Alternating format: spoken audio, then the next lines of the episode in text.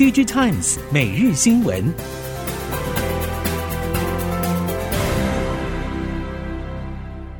听众朋友们好，欢迎收听 DG Times 每日新闻，我是翁方月，现在为您提供今天的科技产业新闻重点。首先带您关心。龙头大厂联咏公布最新八月营收是二零二零年七月以来的单月营收最低点，显示驱动 IC 市场确实还处于下行的趋势。显示驱动 IC 从第二季下旬开始出货呈现雪崩式的下滑，市场普遍认为各类显示驱动 IC 市场需求下滑了三到六成不等。在先前的法说会上，显示驱动 IC 业者对第三季营运也都非常悲观。虽然近期全球面板大厂为了避免价格持续崩跌，减产动作不断，价动率持续下探，现阶段价格的跌势算是有稍微止血，但这并不代表客户会马上开始回补显示驱动 IC 库存，恐怕还是要等终端买气有比较明显的回稳，才会有比较显著的拉货复苏。根据报道，业界传出苹果为了降低过度依赖韩厂供应链，再加上长江存储在 NAND 堆叠技术上也已经赶上日韩系记忆体业者，在强化苹果溢价优势考量之下，已经通过认证长江存储供货，更渴望在苹果发表会的 iPhone 十四部分机种上配置长江存储 NAND 晶片。早在今年三月间，彭博报道就指出，日本记忆体大厂凯霞与威腾电子在年初传出原物料污染事件后，苹果开始思考拓展供应商名单，包括美光、长江存储等都列入考量。且消息人士当时就透露，苹果已经展开测试长江存储生产 NAND 晶片。面对可观的全球电动车趋势，部分台厂去年的订单量有大幅成长的迹象。不过，受到缺料影响，导致订单转化成营收的能力有限，达成率明显偏低。智茂电子营运跟供应链管理部门经理严大德表示，如果厂商能维持高成长走势，意味着其在供应链调度与管理方面颇有效率。在电动车价值链部分，大部分可以分为零件供应商、产品制造商、品牌、通路等面向。虽然台厂在多数环节的表现有目共睹，但在通路开发方面的确有待加强。严大德提醒，台厂开拓北美市场不得躁进，必须先做好全面的调查。如果从发现需求、寻找产品开始，慢慢朝验证与比较以及确认值得信任的厂商发展，最后才可以迎来客户回流，形成正向循环。伺服器订单稳健，机壳厂秦城八月营运较七月成长，也创单月历史次高。秦城表示，第三季订单已经有掌握，渴望逐步成长，没有看到衰退，全年审慎乐观。至于机壳厂可成以笔电以及平板电脑为主，其八月营收也较七月拉升。公司表示，主要是因为其产品组合调整与库存控制得宜。针对获利方面，秦诚已经从第二季风控影响中回稳，并持续优化三厂营运效能以及拉升嘉义新厂的贡献度，搭配下半年新品陆续推出，全年成长可期。不过，还是要持续密切关注各项变化，像是中国风控以及限电政策等，并增加应对能力，审慎乐观看待全年营运表现。可成也表示，面对供应链不确定性以及各类突发状况，公司将持续关注地方政府规范以及整体大环。进供需变化，审慎管理并动态调整库存水位。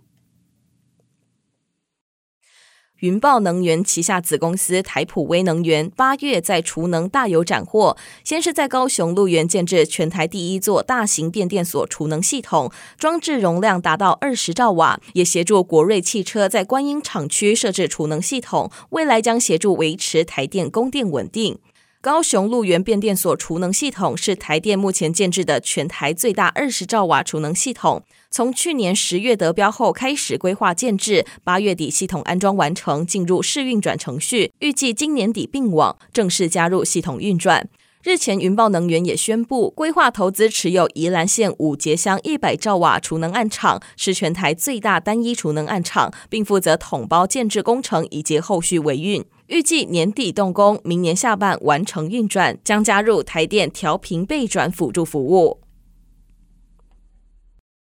南韩虽然越来越重视半导体产业竞争力培养，但许多优秀半导体人才倾向南韩大企业。反观南韩中小规模的半导体业者征才容易碰壁，进而转向聘用加拿大和越南等海外专业人才，不止寻求出新突破口，也引起各界关注。韩媒报道，越来越多南韩 IC 设计企业在南韩本地征才碰壁后，选在加拿大建立研发中心，聘用当地人才。此外，南韩业界也将目光瞄准越南。越南不止拥有许多半导体领域的硕博士人才，且越南起薪明显低于南韩许多。事实上，瑞萨、东芝等日本企业过往在南韩选拔工程师，并以此为基础培育人才。但自从五六年前日本减少相关事业经营后，越南许多半导体人才被解雇，反而为南韩企业创造新机会。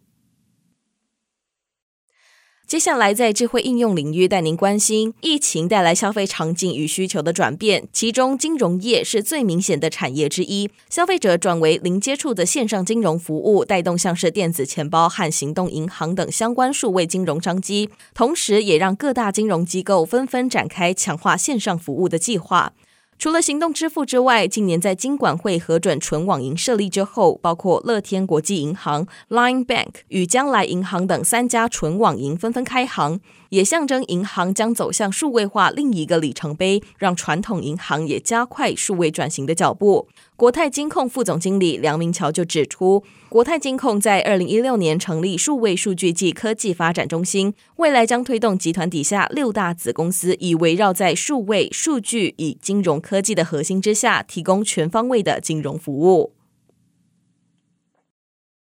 五 G 专网服务落地智慧机场，资安大厂趋势科技携手华电联网以及台湾诺基亚，为桃园国际机场第二航厦打造五 G 智慧旅运空间服务计划场域，将提供出境旅客与航厦内的代步自驾车服务安全系统，推动台湾发展更安全创新以及有效率的五 G 智慧机场服务。这次合作将结合三方核心技术资源，包含网络、资安以及系统整合等协同合作。趋势科技提供专为物联网与五 G 专网环境所设计的资安解决方案，台湾诺基亚则提供五 G 专网解决方案，华电联网则负责进行资通讯系统整合。随着五 G 技术发展越来越成熟，各种智慧化新应用也逐渐落实各种场域。未来除了机场场域之外，包括像是应用在港口、医疗、制造、交通等多元的垂直产业环境也逐渐成熟。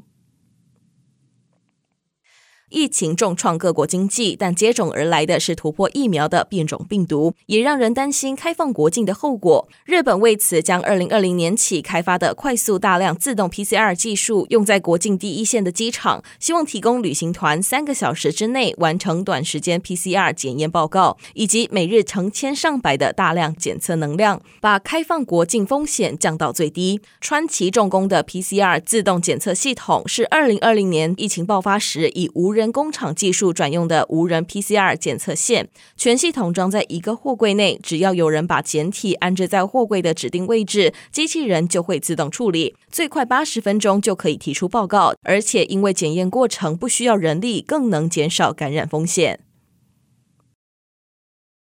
根据报道，澳洲国家游泳队代表队海豚队已经开始使用苹果旗下的 Apple Watch、iPad 以及客制化的 App 追踪选手健康与表现数据。澳洲游泳总会表示，透过 Apple Watch 和 iPad 的辅助和结合，教练团队能帮选手设计出更准确的训练方案。澳洲游泳总会的表现解决方案经理表示，数据是让运动选手调整到最佳表现的关键。越来越多的选手穿戴 Apple Watch，团队就能获得越多分析数据。iPad 也是重要的辅助工具，因为可以即时播放且比对选手的健康数据与比赛片段。苹果表示，苹果的装置再加上客制化的健身 App，是一个威力惊人的生态系。教练将可以更精确地捕捉到运动员在健康与表现上的整体情况。